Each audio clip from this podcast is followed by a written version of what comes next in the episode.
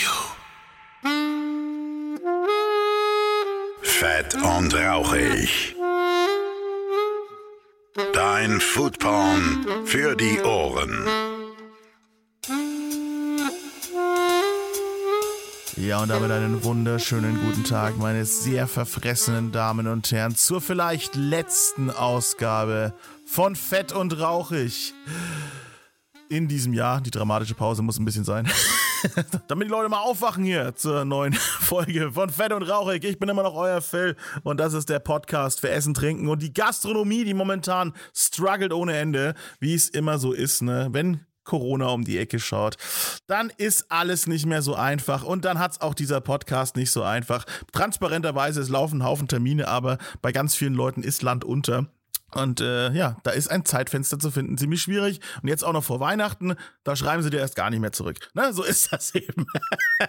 naja, das Leben ist nicht leicht, ne? Aber ich möchte natürlich sagen, ne, falls das die letzte Folge ist für dieses Jahr, wünsche ich euch schon mal schöne Weihnachten, guten Rutsch, ne, damit das auch gesagt ist, ne. Esst was Anständiges zu Weihnachten. Lasst euch inspirieren. Ich will dieses Jahr an Weihnachten auf jeden Fall mal in die mexikanische Richtung abgleiten. Ich habe total Bock, nicht nur seit letzter Woche, wo ich in Berlin war, nein, einfach generell. Äh, ich möchte mir schöne Weihnachtstamales machen, weil ich gelesen habe, dass das in Mexiko eben auch eine Weihnachtstradition ist. Und dann habe ich schon fleißig Chilis bestellt. Und es wird großartig werden. Ja, ein, mein mexikanisches Weihnachten, äh, das wird gut. Und äh, an Silvester plane ich auch so ein bisschen in die Richtung international zu gehen. Ne? Viele internationale Sachen, viele Kleinigkeiten, viele Silvesterkleinigkeiten zusammenzusuchen für ein geiles, geiles Feiern im kleinsten Kreise natürlich. Hm. Obwohl wir sind ja alle geboostert. Naja, egal. Äh, äh, es wird sich zeigen, ne? wir planen nicht mehr länger als bis zur nächsten Woche. So läuft's momentan und das ist auch okay so. Und äh, jetzt muss man da halt irgendwie noch durchkommen und dann wird's hoffentlich bald wieder besser. Und darum soll es auch überhaupt nicht gehen. Weg damit. Eskapismus. Ihr seid hier für geile Essen-Stories. Ihr seid hier für gute Geschichten und die habe ich euch mitgebracht. Ich war in Fürth und da gibt's das Restaurant Chung und die haben ein fantastisches, tolles Konzept mitgebracht. Sie machen nämlich einerseits einen, eine Prime und eine Basic-Karte und das im asiatischen Bereich. Also es ist eigentlich von allen asiatischen Ländern, von den großen zumindest, was dabei. Ja? Und die beiden Brüder, die das Restaurant übernommen haben, haben sich gedacht, naja, warum denn nicht mal richtig auf die Kacke hauen? Mal, mal so richtig Vollgas geben, mal so richtig Spaß haben mit dem Thema asiatisches Essen und das auch eben ne, in der Prime-Variante anzubieten. Also sprich Fine Dining.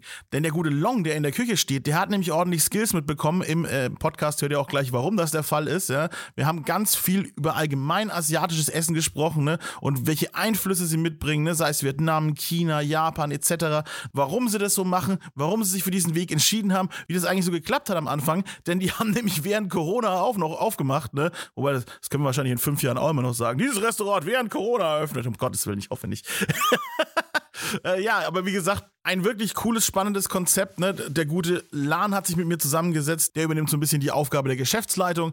Und wir haben einfach wirklich gut miteinander gequatscht über das ganze Thema und was es da auch für Mythen gibt im asiatischen Bereich. Ne? Und das halt eben auch nicht asiatisch einfach, das gibt's eigentlich gar nicht. Es gibt eigentlich verschiedene Küchen aus verschiedenen Ländern und die fließen oft zusammen. Ne? Das verstehen wir in Deutschland noch nicht so richtig. Und mit diesen ganzen Klischees ein bisschen aufzuräumen, dafür sind sie auch ein bisschen da. Äh, ich war mittlerweile auch, ähm, also während des Podcasts hatte ich nur ihr Prime Essen genossen. Ja, mittlerweile war ich auch nochmal da und habe das Basic ausprobiert. Auch alles großartig geil. Den ihr Korean Fried Chicken könnte ich mir tonnenweise ins Gesicht schieben. Es ist einfach nur großartig. Ich muss sogar sagen, ich habe sogar die vegetarische Variante ausprobiert, ja. Den äh, Korean Fried Cauliflower, also den Blumenkohl. Und auch der ist sehr lecker. So, siehst du mal, sogar das, sogar das Gemüse ist lecker bei denen. Oh, das Gemüsetempura war wirklich lecker. also, viele, viele Gründe, warum ihr dem Chung vielleicht auch mal einen Besuch abstatten solltet. Jetzt bekommt ihr aber auch noch ganz viele andere Gründe. Viel Spaß mit Lan und mir im Chung in Fürth. Und da bin ich auch schon mitten in Fürth unter einem Kirschbaum und vor mir sitzt der Lan. Wunderschönen guten Tag. Wunderschönen guten Tag, Phil. Wir sind hier im Chung und äh, wer das noch nicht kennt, liebe Freunde, Dafür ist der Lan da. Ja, eben. Der stellt sich jetzt mal kurz vor bei euch und sagt uns, was das Chung ist. Hallo, ich bin der Lan. Ich bin die bessere Hälfte vom Chung. Ich mache das zusammen mit meinem Bruder. Der ist der Küchenchef. Ich bin sozusagen der Geschäftsführer. Ich kümmere mich darum, dass alles läuft, dass ähm, ihr einen guten Service bekommt, dass ihr geiles Essen bekommt. Das Chung ist, äh, das, das war vor 15 Jahre lang das Sushi Fürth, hat Mhm. mein Vater betrieben. Das war der erste Sushi-Laden in Fürth. Sogar vor dem Hiro Sakao, wissen wenige, weil, Aha, das, weil das sogar unscheinbar relativ war. Ein bisschen versteckt hier, ne? So. Ja, klar. Aber er war der Erste. Äh, Können wir offiziell sagen, dass wir der erste Sushi-Laden in Fürth sind. Geil. Äh, das haben wir dann übernommen. Vor Corona war das. Äh, haben wir während Aber Corona- nicht lange vor Corona, ne? Nee, es war eigentlich mit, mit Corona, war glaube ich im Februar. Da haben wir uns dazu entschlossen, es zu übernehmen. Und dann äh, haben wir dann im März durchgestartet. Während dem Lockdown äh, haben wir halt in eigener Regie alles hier umgebaut, alles gestrichen, alles restauriert, renoviert.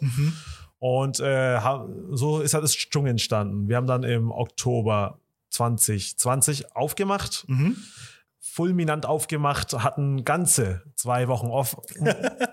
und dann äh, sind wir diesen Wellenbrecher-Lockdown gerutscht, der nur ganz kurz sein sollte, damit wir Weihnachten zusammen verbringen können. Ja, das sind diese Geschichten, die in der Gastronomie, die jetzt so, ne, die es jetzt gibt einfach, ne? Ja, genau. Diese Lockdown-Kinder sozusagen, Ja, diese genau. Gastro-Konzepte, die geboren worden sind in, während der Corona-Zeit, ne? Eben, wir konnten es ja nur so gut machen wie jetzt mit ganz wenig Mitteln. Wir haben jetzt keinen riesen Investor. Wir haben das äh, dank unserer Eltern, die es uns ermöglicht haben, haben uns ein bisschen Geld geliehen.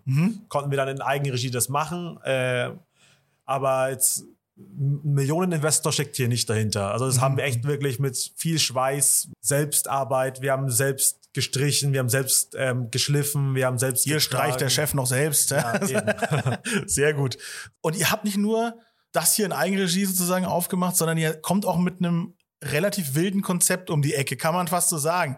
Ihr macht verschiedenste asiatische Gerichte aus allen Ecken von Asien und dann habt ihr ein Doppelkonzept, nämlich einmal so ihr nennt es Basic, ne? das heißt so ein bisschen asiatische Streetfood-Küche und sowas. Und dann habt ihr aber auch noch ein Prime-Konzept und da geht's ja schon in Richtung Fine Dining. Und das ist spannend. Ja, genau. Also äh, danke dem großen Jeff Bezos für die Idee der Namensgebung. äh, es gibt ja die Amazon Basics Sachen, die wir sind. So. Geil. Genau, dann haben wir uns Basic genannt und dann die Prime-Variante, also Ah ja, von Prime. Amazon Prime. Das ist so, so, das, so waren wir es einfach. Äh, Das ist ja witzig, habe ich nicht geschnallt. ja, so, so haben wir den Namen gefunden äh, von den gut. zwei Konzepten. Wir fahren die zwei Konzepte, weil ganz einfach, äh, wir haben dieses Basic-Konzept mit dem Sushi und asiatische Tapas, weil mein Vater jetzt 20 Jahre lang sich einen Kundenstamm aufgebaut hat, einen Sushi-Kundenstamm aufgebaut hat, die uns auch während dem Lockdown sehr, sehr unterstützt haben. Und die können wir nicht von heute auf morgen äh, vom Kopf stoßen und sagen, ey, hier gibt's kein Sushi mehr. Da haben wir jetzt einfach ein simpleres Konzept aufgebaut, das am Sonntag und Montag ist. Und aber, weil mein Bruder bei der Diana Burkel im Wirtshaus gelernt hat, ein sehr guter Koch ist, meiner Meinung nach, ähm, haben wir dieses Prime-Konzept noch entwickelt.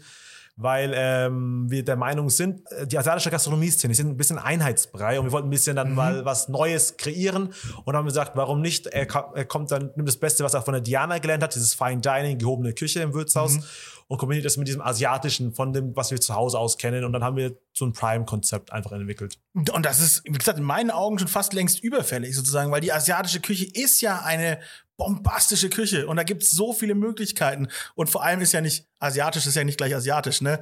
Chinesisch ist was völlig anderes als richtig. japanisch, koreanisch, vietnamesisch. So viele Einflüsse, die es da gibt. Und wenn man das anfängt zu kombinieren und dann auf eine höhere Ebene zu heben, da sind ja keine Grenzen offen. Die größten Richtig, Köche der richtig. Welt, die sagen immer, ja, meine Küche ist asiatisch inspiriert, bla. Natürlich muss es Fine Dining Konzepte geben damit. Natürlich.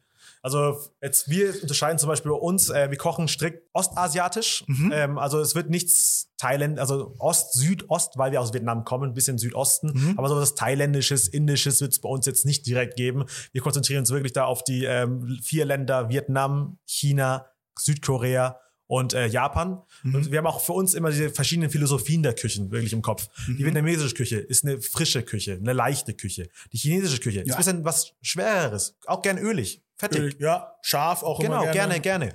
Koreanische Küche ist auch eher so schon teilweise auf die Fresse, so wie mit dem Kimchi und mit der Schärfe. Starke, starke Kontraste auch. Genau, genau. Mit diesem süß-sauren Spiel, vor allem süß-Schärfe ist gegeben. Geil. Und, und die japanische Küche, die für mich persönlich eine sehr klare äh, Küche ist. Puristisch. Genau, genau. Ja. Die, die, die haben halt einen Weg, den sie gehen und den gehen sie aber perfekt. Mhm. Und das ist halt, wo wir uns halt unterscheiden. Äh, von den anderen ist halt, dass wir diese Ideen aufnehmen und auch wirklich dann, wenn wir sagen, das Gericht ist koreanisch, versuchen wir dieses koreanische Charakter auch beizubehalten. Mit diesem Spiel zwischen Süße und Schärfe. Oder wenn wir sagen, es ist japanisch, versuchen wir da nicht zu viel Schnörkel reinzubringen.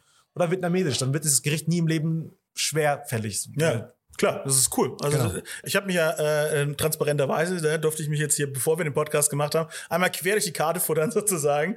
Und so wild eure Gerichte auch irgendwo sind, ne? Und, und Fusion, sagt man immer, dieses böse Ja, Wort ja, Fusion ja. Kitchen, Ist ja. in Verruf geraten, aber ich finde, Fusion trifft sie halt genau. Es ist es, ja, es ist es tatsächlich, ne? Dabei, äh, Fusion, wo kommt es eigentlich her? Das ist doch, das ist gar nicht mal, es kommt im Asiatischen sehr oft vor. Ich glaube, das ist aber, hat nicht sogar Wolfgang Puck da irgendwie ganz viel mit zu tun? Das war das nicht eine Verschmelzung auch von, von äh, amerikanisch und europäisch? Ist Irgendwie ganz so? gut möglich. Ich glaube, dass da gar nicht asiatisch am Anfang involviert war, aber jetzt trifft man es ganz oft im asiatischen Bereich. Ja, auf einmal, aber das asiatische Fusion, was man hier kennt, ist halt so, ich habe Sushi, aber auch Ente. Ja, ja. Aber es ist auch gar nicht so, ich mache Sushi mit Ente, sondern eher halt, ich habe Sushi und Ente. Oder du hast diese wilden Sushi-Kombinationen, wo da irgendwie eine Su- Sushi mit Weißwurst oder so. Ja, genau, genau, so, oder genau, ganz, so ganz wilde Sachen dann. Wo ja, das ist doch Fusion. Sorry, ist- Japan. Ist einfach ist ja genau. Der Japaner schon direkt am, am Harakiri machen. So.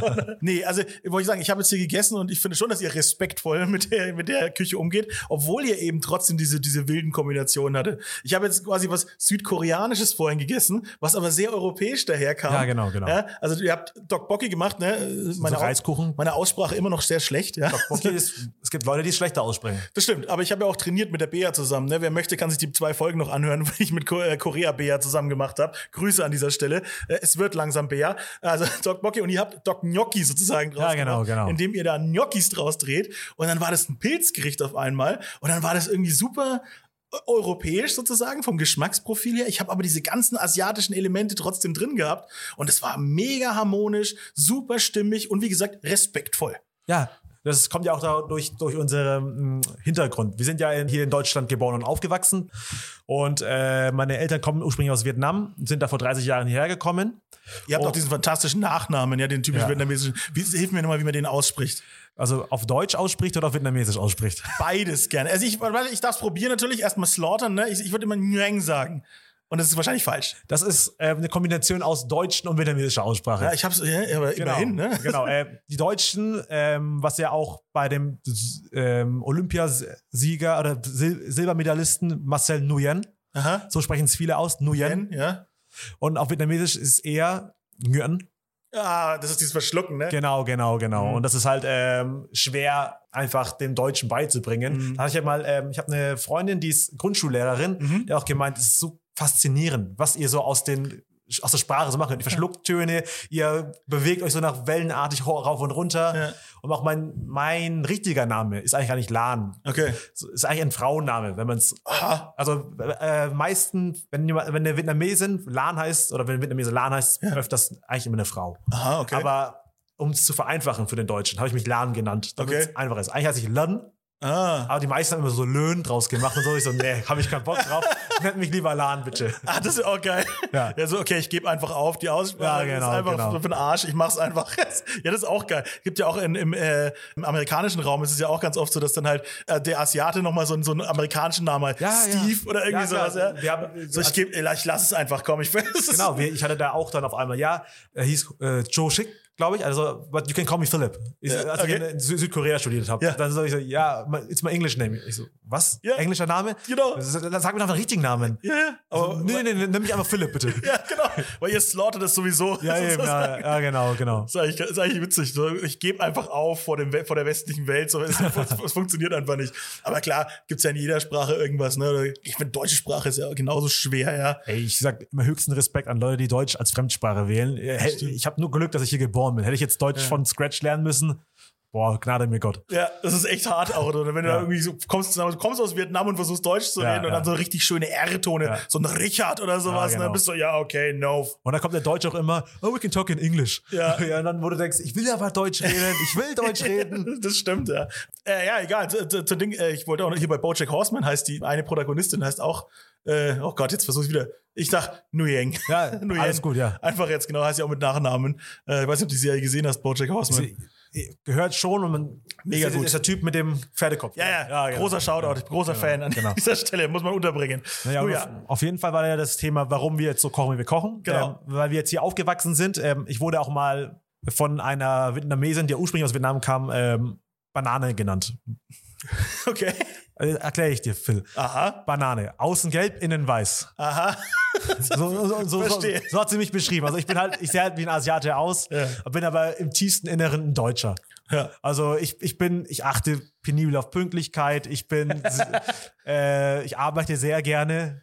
die Sehr ganzen positiven Ja, Eigenschaften. genau, genau, genau.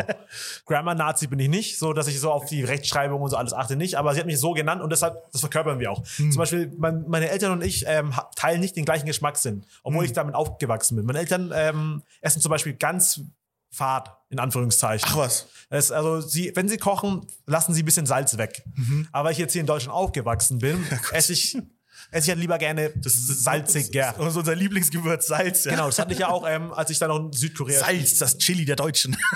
das MSG der Deutschen. ja, so, ja. Ja, genau. Da war ich in Südkorea mit meinen deutschen Kommilitonen. Die haben auch gemeint, ey, hier habe ich noch ein Jod-Defizit ähm, wirklich hier, weil hier einfach nirgendwo ein Salzstreuer steht. Mhm. Jede, jedes Essen war für sie einfach Fad. Das, das muss, reicht aber auch in Europa, kannst du auch Jodefizit entwickeln. Äh, ich spreche aus eigener Erfahrung. Meine Schilddrüse ist im Arsch.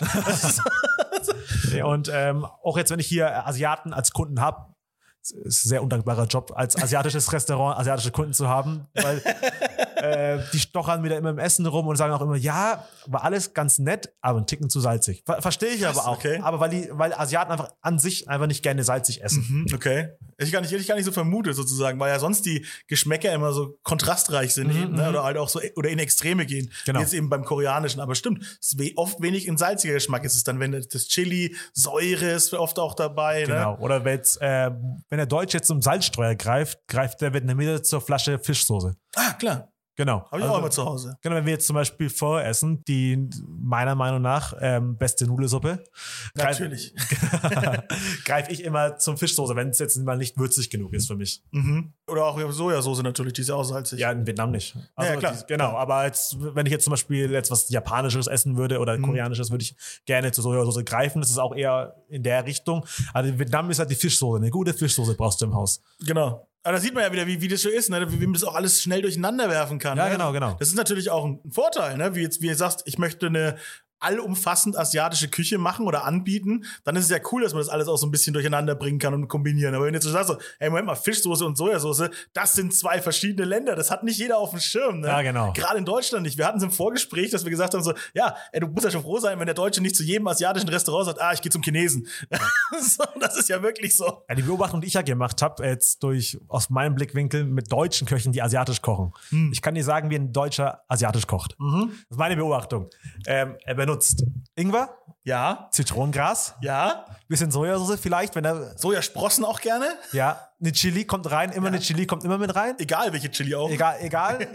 Und wenn er ganz verrückt ist, wenn er es mal herausgefunden hat, äh, die grüne äh, Fischsoße, dann macht er noch was drauf. Aber, Oh, das ist aber schon sehr fortgeschritten. genau, genau. Aber meistens immer Ingwer, Zitronengras, Ja. Chili. Ja. Und das ist ein asiatischer Sud. Das ist so, so kochen äh, Das stimmt. deutsche asiatisch. Z- Zitronengras war mal sogar eine richtige Pest eine Zeit lang. Je, gefühlt in jedem zweiten Restaurant, wenn irgendwas nur leicht asiatisch war, hattest du Zitronengras. Und du musst Zitronengras ganz behutsam einsetzen. Ja, genau, ja, ja. Und auch wirklich nur so mal gefühlt einmal durchs Essen durchziehen, so nach dem Motto. Und wenn du das nimmst und da tonnenweise reinkippst, dann schmeckt alles nach so äh, nach diesem Lemongrass und Genau, genau, das genau. ist einfach furchtbar.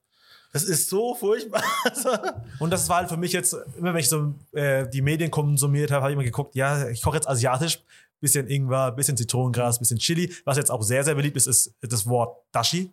Ja, der Dashi natürlich. Das, ja. Ich habe immer ein Dashi, oh, ich, hab, ich ziehe ein Dashi. Ja. Das ist gerade das neue populäre Wort, immer ein Stimmt, Dashi ne? zu benutzen. Ja. Wenn man das erstmal durchschaut, ne, wenn man das Ja. so merkt ne, über die Zeit, ne, das ist dann so, und dann machen es auf einmal wieder alle, ne? Ja, genau. Irgend, irgendeiner hat es halt quasi am, am, am, irgendwann mal im Fernsehen gesagt, ne? Ja, und dann genau. jetzt, jetzt hat, genau, jetzt hat keiner mehr irgendeine Brühe oder ein Fond oder sonst irgendwas. Ich habe einen alle Dashi. noch Dashi. Alle genau, noch Dashi. genau. Aber wenn ich erkläre einfach, ey, was ist ein Dashi, sage ich, ey, das ist einfach eine Gemüsebrühe. Also auf plump gesagt, für euch äh, Europäer, Deutschen, ist einfach eine Gemüsebrühe oder eine Fleischbrühe. Ja, oder auch vor allem, also so ein richtiger, wenn du einen richtigen Dashi machst, dann muss ja da eigentlich diese Alge auch noch rein. Ja, die ne? Kombo-Alge, genau. Kombo-Alge, genau. das ist ja genau. auch eigentlich ein wichtiger Bestandteil von, von, von Dashi. Und nicht, nicht bloß, weil du irgendwie einen Sud ziehst ja, oder einen, einen Fond ziehst, ist ja Genau, nicht genau. automatisch ein Dashi, ja. Genau. Also ja, naja.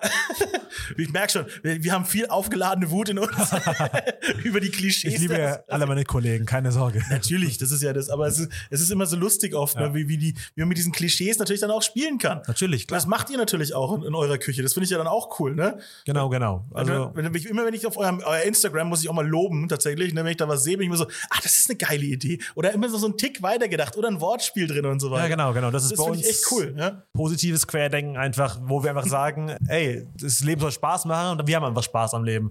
So ist ja auch das Dschung entstanden. Warum wir uns so ausgerichtet haben, ist halt, wir würden gerne Bauburger essen, wir Mhm. würden gerne Dogbocky essen, wir würden gerne äh, eine Peking-Ente essen, aber keiner macht es halt so, Mhm. wie wir es halt haben wollen. Oder halt auch äh, selbstgemachte Dumplings. Gibt es halt, glaube ich, genau einen Laden hier in Nürnberg. Ja. Ist dem Summhaus, ne? Glaube ich. Oder doch mal? Ich, ich, ich habe das Yihu im ähm, Ah, das Kopf. Ihu, ja, genau. Genau, ja, die ja. machen es, glaube ich, auch noch selbst. Ja, stimmt. Genau, und äh, sonst gibt es aber keinen Dumpling-Spot. Ja, nicht so richtig. Genau, und da haben wir gesagt, ja, äh, bevor wir jetzt hier äh, umziehen oder hier unsere Wurzeln jetzt vergessen, haben wir gesagt, ja, machen wir einfach selbst einen Laden, wo wir einfach dieses geile Soul Food, also das Mhm. Ist ja euer Logo, ne? Ja, genau. Das ist diese kleine Bambus-Dings. Genau, Bambuskorb mit den Dumplings drinnen. Warum haben wir das gewählt? Weil halt Dumplings so variabel sein können, wie, alles wie möglich. Genau. Das erkläre ich auch immer. Äh, wenn jemand fragt, was sind Dimsum, sage ich, ey, schon mal eine Maultasche gegessen? Ja.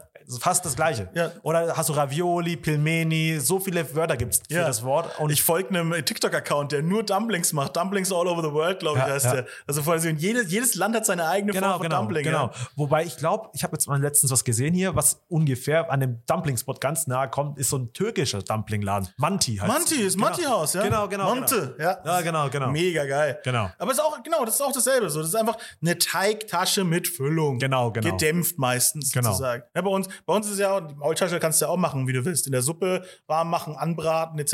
Ne? Das ist ja auch in dem Sinne Dumpling. Auch technisch gesehen sind Knödel auch Dumplings, aber es ist ja Kartoffel. Ne? Aber Ja, genau. im Endeffekt alles, was du so ein bisschen kochst oder dämpfst und so weiter, mit einer Teigtasche mit einer Füllung drin. Klar. Und das ist an sich ist aber auch Dimsum ja auch das falsche Wort dafür. Dimsum ist eigentlich eher so eine Variation an Speisen. Hm. Während Teigtaschen Dimsum sein kann, können aber auch genauso Hühnerfüße Ah. Dimsum sein. Aber Ist quasi Dim zum ein anderes Wort für was, wie wir jetzt Tapas sagen. würden? wahrscheinlich, genau, Ah, genau, genau. okay. Und das ist halt so. Verschiedene Kleinigkeiten. Genau, aber hier hat sich halt äh, etabliert, dass Dimsum einfach wirklich Dumpling, also Teigtaschen sich Mhm. ein, einfach sind. Okay, spannend. So. Ich hatte jetzt, äh, wo ich jetzt gegessen habe, ich habe jetzt vegetarische gehabt mit Dings. Edamame und Yuzu. Ed- Edamame, genau, und Yuzu, das war sehr geil. Schön frisch, auch mit der, mit der Zitronennote drin. Super gut. Und dann hatte ich quasi, ja, richtig, sagen wir mal, fast urdeutsche Ja, genau, genau. Dumplings mit Reh drinnen Ja. und da richtig schönen Rehjus und so weiter auch drin. Mega geil. Ja, genau. Und das ist halt, ähm, Shoutout an unseren Nachbarn, der hat uns das Reh geschossen. Nice. Der hat einfach gesagt, äh, er ist Jäger, hat gesagt, ey, ich habe Reh da, dein Junge ist Koch, also mein Vater halt, ähm, der, der kann da was Geiles draus machen. Und ich hab gesagt, warte mal, warum, ähm, klar können wir es auch persönlich jetzt einfach ein paar äh, sch- schöne Stücke Rehrücken essen, aber warum nicht einfach dem weiter an den Kunden geben? Voll geil. Und dann haben wir gesagt, ey, lass äh, Reh in den Dim Dimsum packen oder in den Dumpling packen. Das ist schön, wenn man das dann so spontan umsetzen kann. Ne? Das Genau. eine total geile Idee. Wirklich Ja. eine super Idee, hat super gut geschmeckt. Dazu hatte ich Karotte und Himbeere. Boom. Also da hat mein, mein ganzer Mund ist explodiert vor Freude, ja, weil das so, so geil funktioniert hat. Diese, dieses säurige von der Himbeere rein, dann dieses schöne erdige von der Karotte, dann das Reh so durchgezogen, gegessen. So, Ich träume Ja, genau. jetzt. Und- ich werde davon träumen, Freunde. Also, Und wie der Phil es auch schon gesagt hat, es ist halt dieses Urdeutsche. Wir, Ja. wir, wir spielen halt diese Fusion, es geht nicht nur in Asien Fusion, wir kombinieren auch mit vielen europäischen Mhm. Einflüssen. Also wir sind jetzt nicht so, wir mi- mixen die asiatischen Länder miteinander ein bisschen, aber auch halt äh, Europa mit Asien, wo wir einfach sagen, kann man sich ja trauen, klar, eben, warum nicht? genau, genau. Und solange es halt gut schmeckt, Da wird es natürlich auch mal den einen oder anderen Fehlschlag geben Klar, und so weiter. nee, ne? dann jeden steckst du Fall. mal irgendwas in diese Teigtasche rein und denkst, du, Gottes Willen. ja genau. Und halt, wir schimpfen uns auch nicht jetzt so 100% authentisch asiatisch, sondern äh, wir sind halt echt ein Fusion-Laden wirklich. Also, Mhm. Ja. Ihr seid ihr experimentiert. Ihr wollt, ihr wollt was, ihr wollt was erleben sozusagen. Genau, und auch halt äh, mal äh, anecken und sagen, ey, wenn es dir nicht schmeckt, okay, aber fünf anderen schmeckt es. Deswegen werde ich es jetzt nicht von der Karte nehmen, weil es dir jetzt nicht schmeckt. Ja, zum aber das ist ja das Beispiel. Schöne. Ich kann ja dann sozusagen als Kunde, also ich bin ja jemand so, der da auch dann dieses Entertainment schätzt, ne?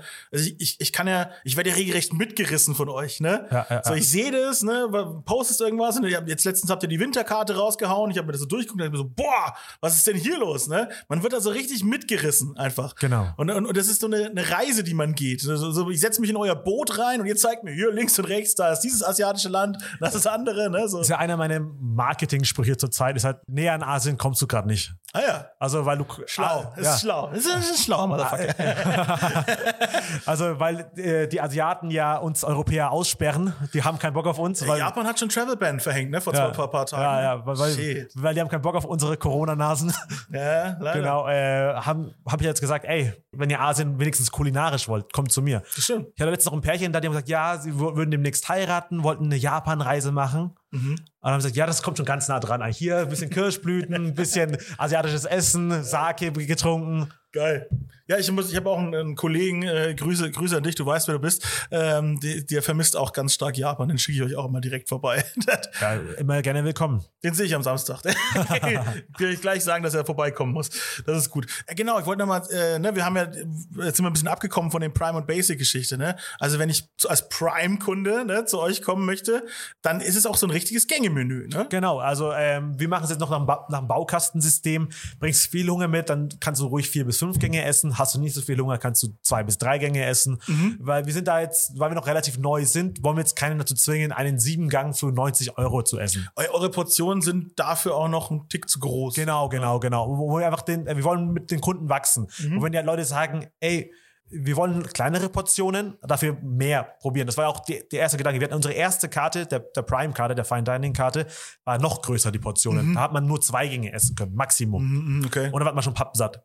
Dann haben wir aber die, äh, haben wir das Feedback bekommen, ihr macht das grandios, aber ich würde schon noch gern mehr probieren. Ich habe da nicht so oft die Zeit, fünfmal im Monat zu Ja, kommen. ja, klar, sondern klar. Ich, ich, hab, ich schaff's nur an diesem Tag, kann ich. Ja, so ein Typ bin jetzt ich, dass ich sage, so, ich will jetzt kommen und jetzt aber ja, Vollgas. also, Also, könnte ich nicht irgendwie so ein kleines Taster-Menü oder eure Portionen verringern. Mhm, Haben wir gesagt, ja, okay, dann gehen wir den nächsten Schritt mit dieser Winterkarte. Sind wir jetzt, ähm, einen, haben wir einen Gang hinzugefügt, die Portion einen Ticken kleiner gemacht, damit man jetzt wenigstens drei bis vier Gänge Mhm. äh, essen kann und dann durch sich die ganze Aromen wirklich probieren kann.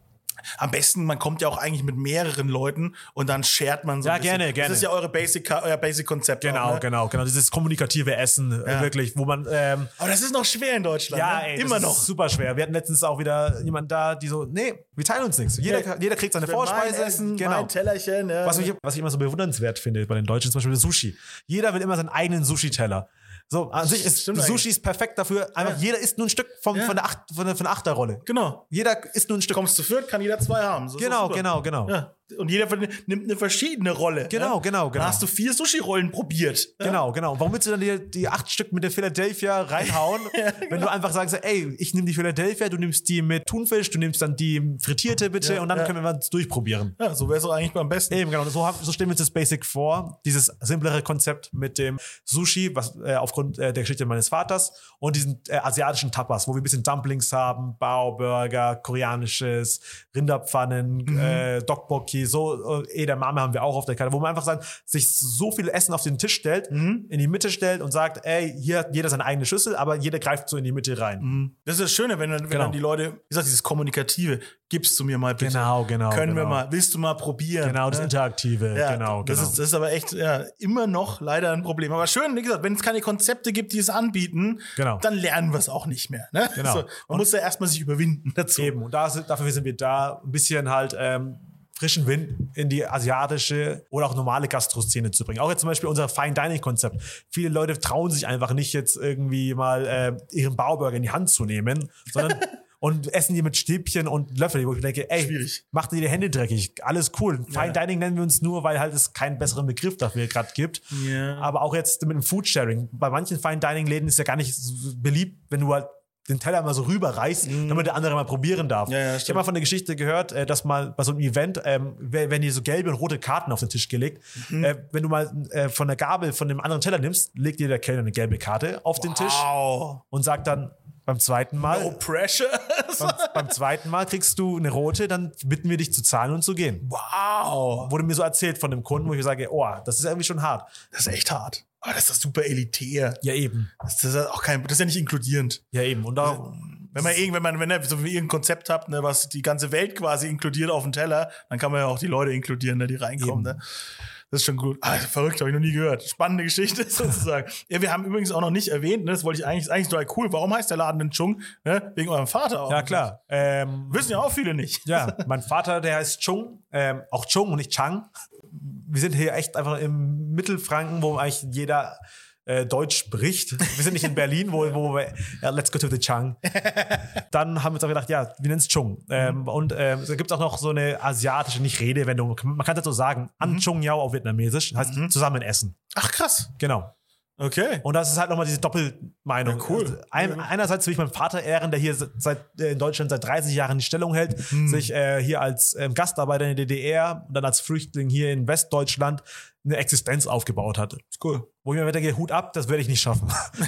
Musste ja auch nicht jetzt. ja, Sinne. ja, hat er gut gemacht. Kannst ja, dafür kannst ja du jetzt das wilde Experimentelle Genau, machen. Ich genau. finde es auch cool, dass er sozusagen den Weg frei gemacht hat für euch. Er hätte ja auch sagen können, so, nee, das ist mein Laden, ich habe den hier aufgebaut und es wird gemacht, was ich sag. Und bis ich meinen letzten Atemzug mache, wird das hier erledigt. Ne? So, Ja, genau. Das hätte er ja auch machen können. Ne? Das ist, ist ja nichts Ungewöhnliches in der Gastronomie. Nicht nur in der asiatischen, sondern allgemein in der Gastronomie. Ne? Dass, dass, dass die Generation vorher einfach sagt, nö, das war schon immer so, das ist hier traditionell, das wird gemacht, ne? bis, es, bis keiner mehr sehen kann. Wir hatten das Glück mit Corona. da hat er gesagt, ja, will ich mich jetzt hier im Lockdown reinstellen und dann einfach mal gucken, was passiert oder lasse ich die Jungs jetzt einfach machen und ich setze mich zur Ruhe. Hat er auch geholfen an dieser, dieser Auszeit oder hat er einfach ein bisschen Abstand gewonnen zu dem Laden und gesagt, ja, wisst ihr was, so ein Ruhestand ist gar nicht so schlecht. Corona hat auch gute Seiten.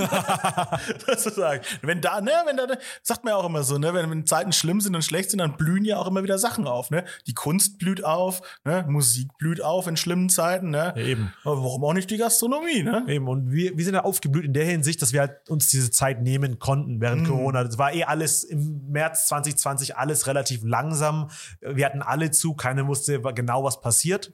Haben wir gesagt, ja, dann lass uns mal äh, an einen großen Tisch setzen, mal brainstormen, wie, welchen Weg wir gehen. Wollen wir so ähm, uns anpassen an das äh, Hier und Jetzt, wo die Leute jetzt mit viel äh, Soßen arbeiten, mit sch schicken Tellern, mit Schlachtschiffen hier zu dir tragen? Wollen wir das machen? Oder wollen wir lieber ähm, die Kochausbildung meines Bruders nutzen und sagen, er kann gut kochen, fehlt aber nur ein bisschen Erfahrung. Aber jetzt, äh, die Erfahrung kann er natürlich jetzt so substituieren, indem er jetzt in diesem halben Jahr, wo wir nicht offen hatten, jeden Tag trainiert. So auf blöd. Äh, jedes Mal halt Dim zum Teig macht, jeden Tag Dim zum Teig macht, faltet, faltet, faltet, faltet. Äh, bis dieser Dim zum Teig so seidig und so durchsichtig wurde, wie er jetzt gerade ist bei uns. Wir mussten schon zig Kilo von äh, Teig in die Tonne werfen, bis er das jetzt Aber erreicht wie hat. beim guten Pizzateig auch. Das dauert halt einfach, ne? Ja, genau. Und das ist ja, das ist ja auch das Handwerk, ne, wofür man dann auch äh, bezahlt am Ende des Tages. Klar, ne? klar. Und Dass auch sich da jetzt- jemand wirklich die Mühe gemacht hat und es perfektioniert hat. Genau, und jetzt wo auch Köche, man darf jetzt nicht vergessen, jetzt äh, mit der ganzen neuen Welle mit Netflix und mit den ganzen äh, Food Trucks, wo man sagt, ich bin Hobbykoch, ich will Koch werden, ich mache einen Laden auf. Aber was Leute vergessen ist, ähm, die Leute an der Spitze, die haben halt ewig lang trainiert, gearbeitet, bis sie halt dieses Handwerk beherrschen, wie sie sie können. Klar bist du ein guter Hobbykoch, du machst es für deine Freunde genial, aber mach das mal äh, für ein Restaurant, wo du äh, Geld damit verdienen musst, wo die Leute echt dann auch zahlen dafür. Das ist halt ein bisschen schwerer. Und, und da müssen Leute bereit sein, einfach ihre Arbeit reinzustecken. Das ist ja mit, mit allem so. Du bist ja ein, ein guter Hobbysportler, ne? Der läuft halt einmal eine geile Zeit beim Marathon. Der Profi läuft aber jedes Mal eine geile Ja, Zeit. genau, genau, So, genau. Das ist es ja auch. Genau, ne? genau. Das ist nicht die Kunst. Du musst ja, ne? Und das ist beim Kochen auch so. Mir, mir sagen auch ganz oft Leute so, ey Phil, hier mit YouTube und Podcast und bla, mach doch ein eigenes Restaurant. Ich sage, den Teufel werde ich tun. Ich, ich wäre der schlechteste Rest- Restaurantkoch der Welt. Ja? Oder Imbiss-Ding. Besitzer? Ja. Also, Warum nicht? Aber die Kohle habe ich nicht. Ja, aber, so, so, ne? mach, so, so masochistisch bist du aber auch nicht. Ja, ne, genau, das, das ist das Ding. Also, das ist einfach so, das ist so hart. Du musst das doch wissen. Und da brauchst du eine geile Ausbildung. Ist natürlich cool, dass, dass der Long das äh, im Wirtshaus äh, gelernt hat. Ne? Shoutout.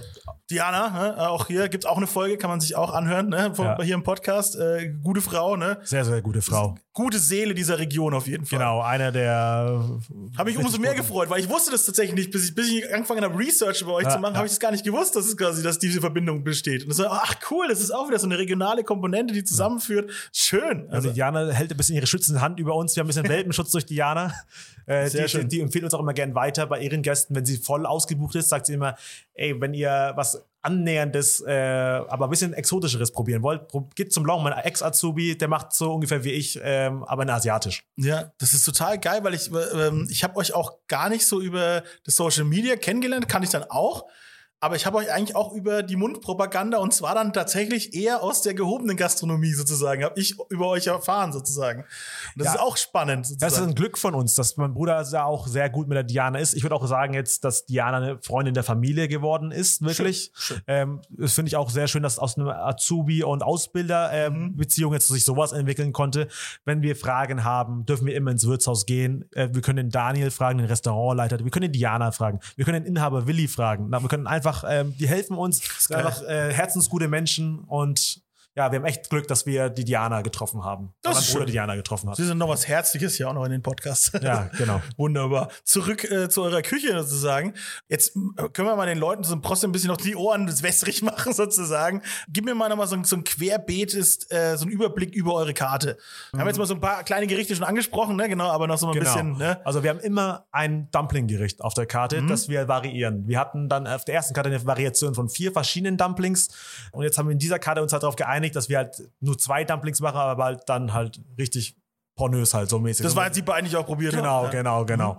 Und dann haben wir auch immer eine Suppe auf der Karte. Mhm. Letztes Mal war es eine Reiskuchensuppe, äh, eine Dokguk.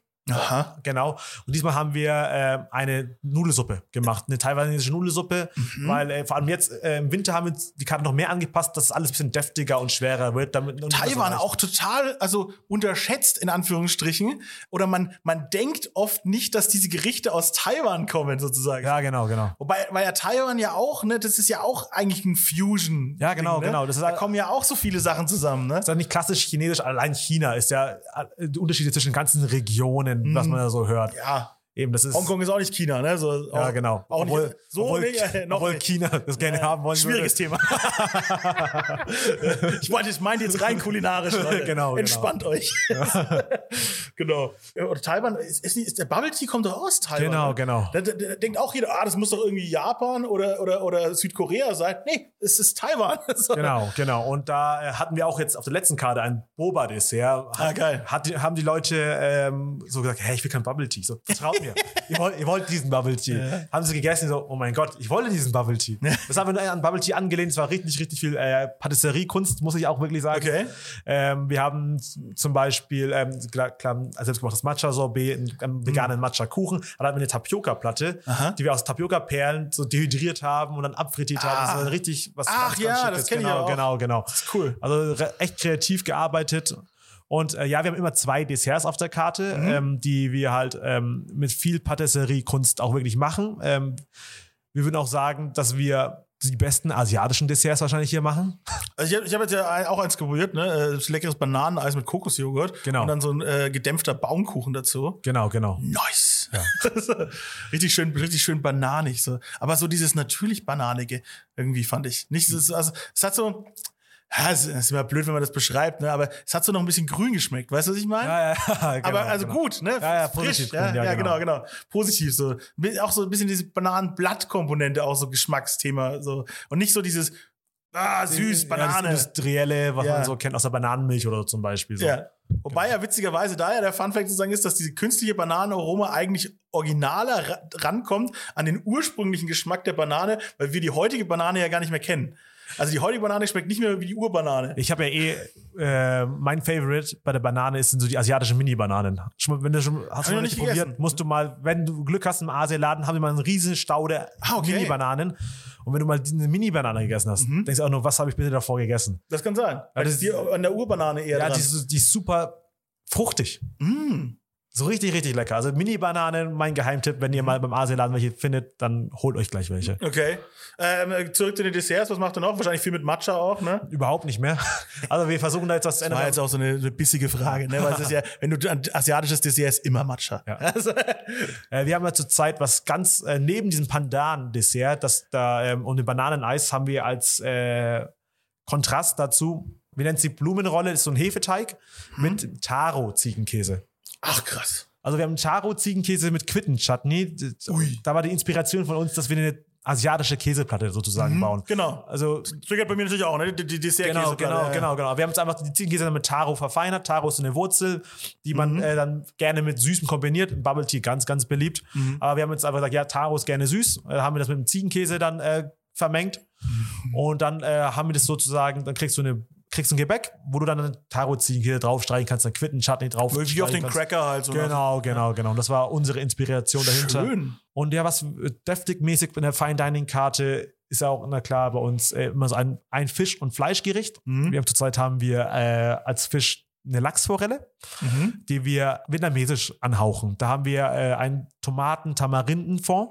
Oh, ich liebe Tamarinde. Genau, da, da ziehen wir dann was ganz süß-säuerliches äh, so als Fond, Mhm. den wir dann auf eine pochierte Lachsforelle dann geben. Geil. Das stelle ich mir richtig gut vor. Da haben wir noch ganz witzige Zutaten mit ähm, Ananas und Mhm, äh, Sojasprossen. Und jetzt kommt der Kicker: ähm, Elefantenohren. Ah, das ist, was ist das? Das kenne ich doch. Das ist das nicht auch so eine Wurzel? Nee, was ist das? Das ist so, ähm, ich musste lange googeln, bis ich was Adäquates gefunden habe, aber asiatischer Rhabarber, so was ähnliches. Ah, Also äh, der lateinische Name ist, glaube ich, Galadium. Und zwar, glaube ich, noch weniger Leuten was. Aber, Okay, okay. aber was ganz, ganz witzig ist, ist aber auch sehr, sehr beliebt mit dieser süßsäuren äh, Suppe sozusagen. Esse ich daheim gerne bei mein, von meiner Mutter. Und dann haben wir gesagt, ey, ganz ehrlich, verarbeiten wir doch einfach hier auch mit auf den Teller. So Elefantenohren. Wer würde nicht ein Gericht bestellen, der, wo Elefantenohren Warum draufstehen? nicht, ja? Also, Eben. ist ja wieder spannend, ne? Das ist ja dieses, ich entdecke was Neues. Ich begebe mich auf eine Reise. Genau, genau, Geschmacklich, ne? Das ist das, was ich möchte. Aber witzig mit Tamarinde, ne? Habe ich in der letzten Folge, äh, war ich mit, äh, mit Maria Bonita gemacht, äh, Mexikaner Ja, in ja. Berlin. Und es ist so,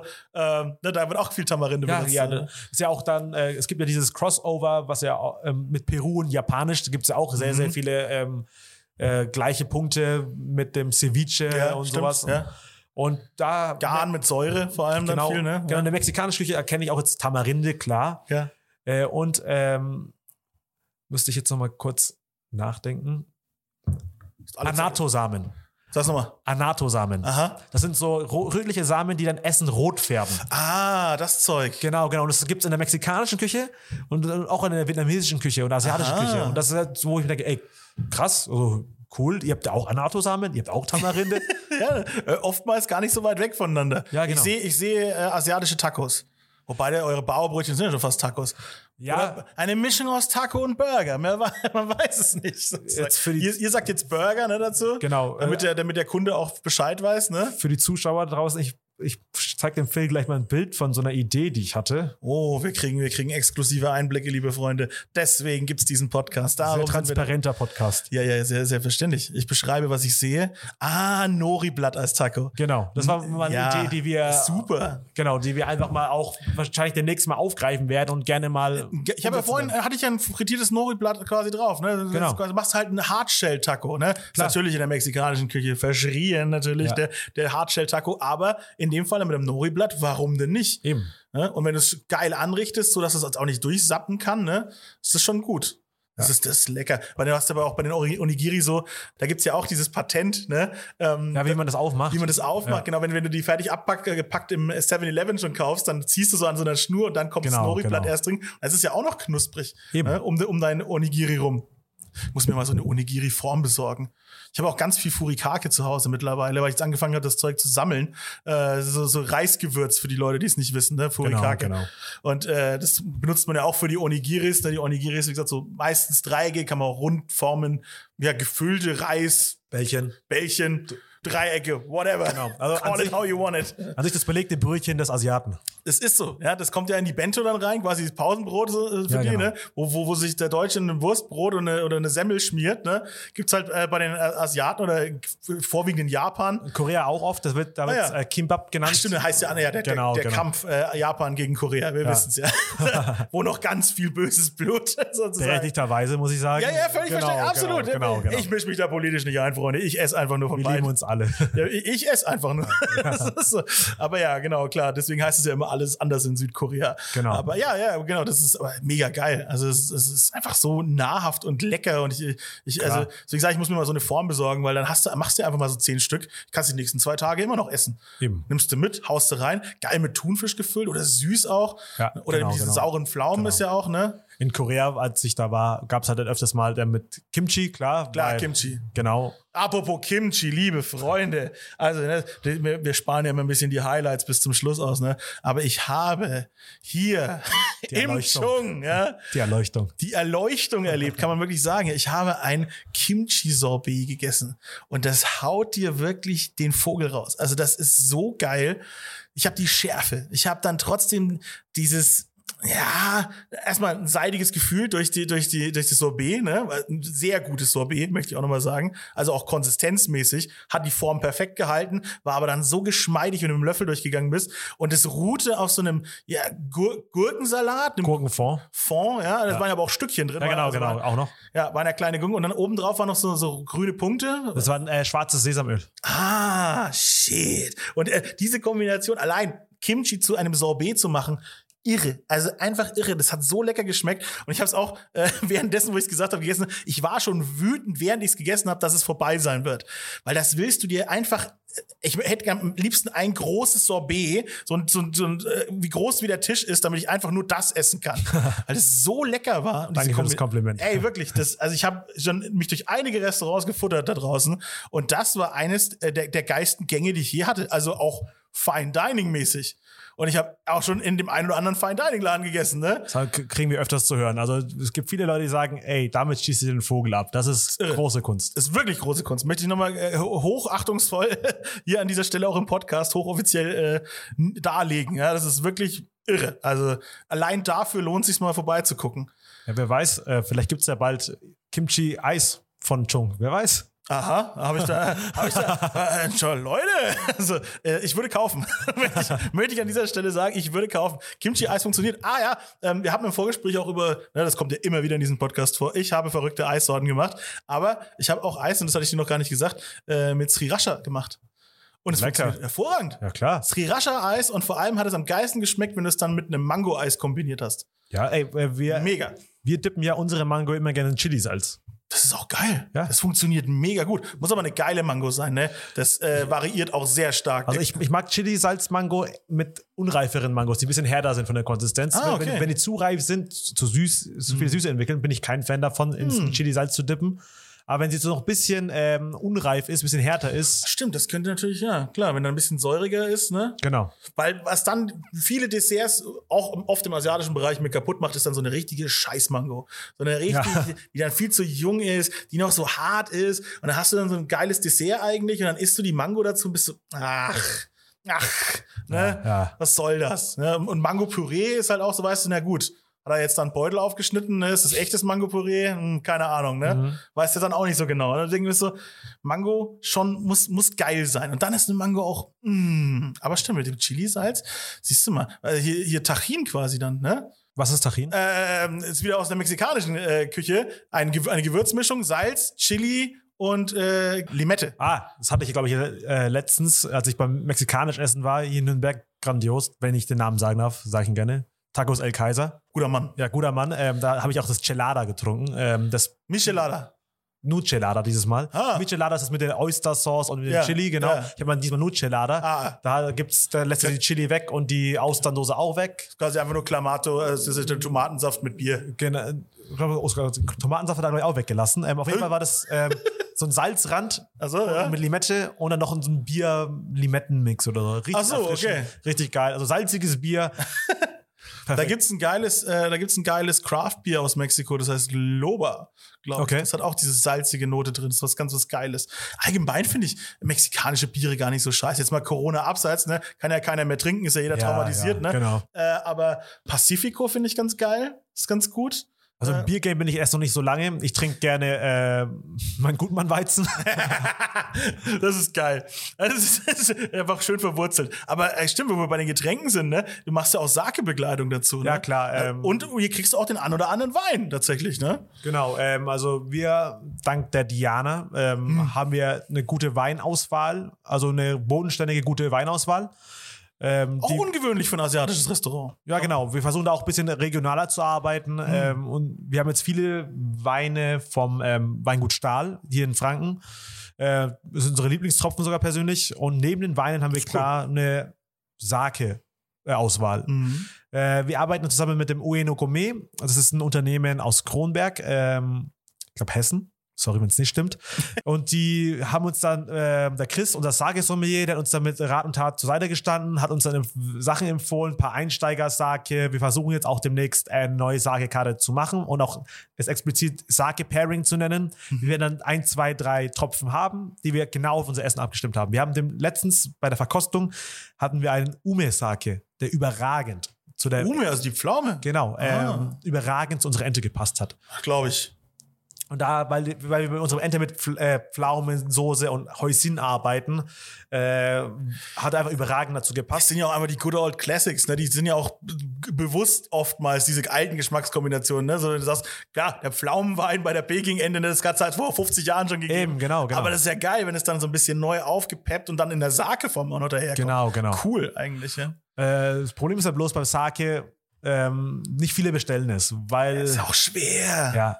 Also, ich, ich, ich, ich bin jetzt hier, also da steht jetzt ein bisschen Sake vor mir. Die sehen immer geil aus, die Flaschen, ne? Tausend äh, asiatische Schriftzeichen drauf. Und dann bin ich aber schon so direkt eingeschüchtert. Ist es jetzt gut? Was ist das Billo-Zeug? Weiß ich gar nicht. Wie erkenne ich das denn? Und überhaupt? Und wie muss denn eigentlich Sake schmecken? Da sind wir noch ganz weit weg in Deutschland davon. ja, auf jeden Fall. zu begreifen. Vor allem halt auch, ähm, weil ja die Nachfrage nicht so hoch ist, sind die Preise natürlich auch ähm, entsprechend hoch einfach. Ja, wobei man fast, wo ich schon mal fast sagen, guten Sake kriegst du wahrscheinlich günstiger als einen guten Wein.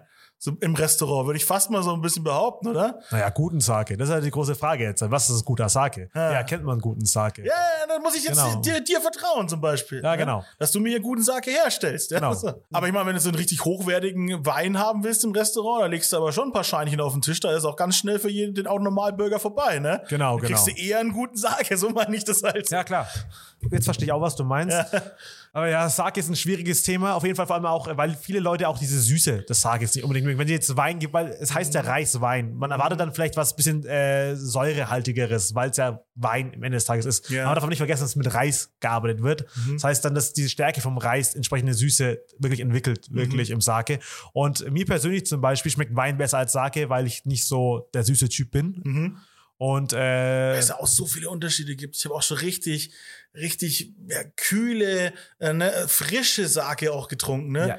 Schon wirklich, das war ja schon, die, die waren dann auch so leicht prickelnd auch so, ne? Da gibt's ja auch ganz abgefahrenes Zeug. Ja, so das Sparkling Sake, genau, die, Mhm. mit Flaschengärung. Ähm, Also Sake ist halt an sich relativ ein einfaches Produkt. Es gibt so, äh, wie man Sake braut, wie das deutsche Reinheitsgebot beim Bier. Ja. Also bei Sake darfst Wasser rein, Reis rein, ein äh, Koji-Pilz, ein Fermentationspilz. Genau. Ja. Genau. Und eigentlich nicht viel mehr. Gibt's auch äh, ganz tolle Dokus. Ja, genau, genau, Auf genau. Netflix, genau, genau. Und eine Hefekultur. Und dann äh, wird das halt über multiple Fermentation, über mehrere Zeiten gegärt Mhm. äh, und dann abgefüllt irgendwann mal. Es, es ist, die Dokus sind sehr, sehr empfehlenswert, wenn ihr mehr über Sake Sehr ästhetisch auch, ja. Genau, genau. Also das ist jetzt relativ laienhaft erklärt. Äh, Und Sake kann halt aufgrund des Poliergras äh, vom Reis Stimmt, ja. ganz anders schmecken. Es Das kann ist ja auch ein Thema der Genau, Reis, ne? genau, es kann die Hinzu Hinzugabe von welchem Wasser, aus welcher Region du kommst. Ähm, oder Da auch. müsste ich mal einen Podcast machen, nur über Reis. ja. Vielleicht habt ihr ein paar gute Kontakte für mich. also, Und äh, auch die Hefe, die man hinzugibt. Mhm. Ähm, ich habe jetzt mal äh, auch einen da gehabt, einen Sake, der mit Bananenblütenhefe Wow. gebraut wird. Okay. Und klar schmeckt man auch die Banane zum Beispiel raus, wo man Mhm. im anderen Sake den nicht rausschmeckt.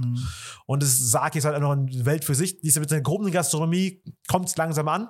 Äh, viele Leute lassen sich äh, neben der normalen Sommelier-Ausbildung noch eine Sake-Sommelier-Ausbildung Mhm. noch als extra Gimmick, damit Ja. sie halt noch äh, neben ihrer guten Weinauswahl auch eine schöne Sake-Auswahl im Haus haben. ja.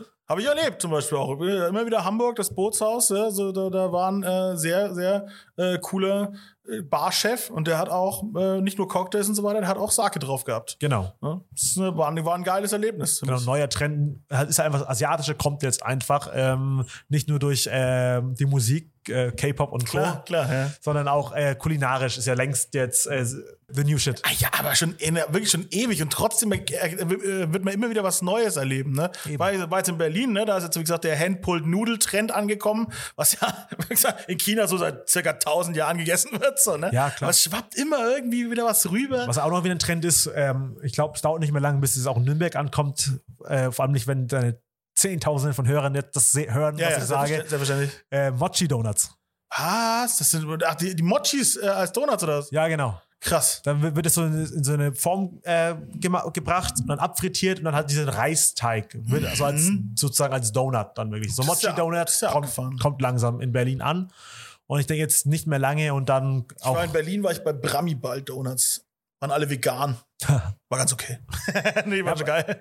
Ja, der Donut-Trend ist aber auch wieder zurück. Ich hatte, ich, äh, Ja, das, aber da war auch schon wieder, ja, aber das, Eben. ja, Ich kann noch was daran dann die Leute auch immer übertreiben, ne? Dunkin' Donuts, die Schlange war mega lang. Aber dann, Dunkin' Donuts war eigentlich schon immer scheiße, wenn wir ehrlich sind, sozusagen, ne? Das Ja, war nur genau. dieses Gimmick, dass man nach Berlin gefahren ist und sich dann, oh, ich habe den Dunkin' Donuts Laden, ne? Genau, genau. Aber hands down, hier gerade in Nürnberg, da gab es ein paar coole Donut-Läden, die das selber gemacht haben und die waren hundertmal geiler als Dunkin' Donuts und wo sind die Leute hingerannt? Scheiß Dunkin' Donuts, als sie aufgemacht haben. Ja, genau. Und dann sind die Läden hier zugegangen und es tut mir bis heute weh, weil das echt coole Donut-Läden waren. Hatten wir zwei richtig coole in Nürnberg und die sind beide pleite gegangen, weil alle nur so, oh, ich bin bei Dunkin' Donuts, äh, guck mal ein geiles Dunkin' Donuts. Da seid ihr schuld. Das möchte ich euch einfach sagen. Da seid ihr dran schuld da draußen. Dass es die coolen Läden nicht gibt. Und das muss man verhindern, ne? Man Genau. muss, die, man muss die, die, die Kleinen unterstützen. Das ist wichtig, nicht die großen Marken. genau, den kleinen Mann. Den kleinen Mann, den, den kleinen, äh, so, ja, ihr seid schon klein, den kleinen Chung in Fürth, den muss man unterstützen zum Beispiel. Die, die guten Ideen haben, die mit coolen Background daherkommen, ne? die, sich, die sich was trauen. Ne? Ich fasse es gerade ein bisschen zusammen. Ich du werde ich es. werd, ich werd ja ganz rot hier. Ja, aber das ist es. Das ist es wirklich. Und das ist das, was ich cool finde. Und das ist es, was man das gilt, sich zu unterstützen. Ich hoffe, wie gesagt, dass sich der ein oder andere Hörer auf jeden Fall hierher verirrt. Ja, Ja, klar. Nach, dem, nach deiner Beschreibung von Kimchi Sorbet, da werden sich bestimmt welche hier. Wenn ihr das nicht esst, Leute, dann könnt ihr auch aufhören, den Podcast zu hören. Bin ich ganz ehrlich, dann könnt ihr verschwinden.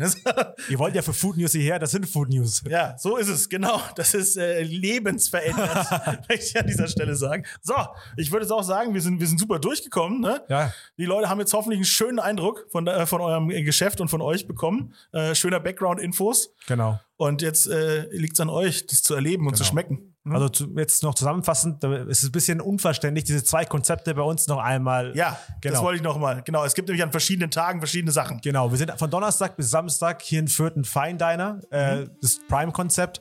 Da müsst, müsst ihr ein bisschen mehr Geld einpacken, tut mir leid. Und, Das lohnt sich.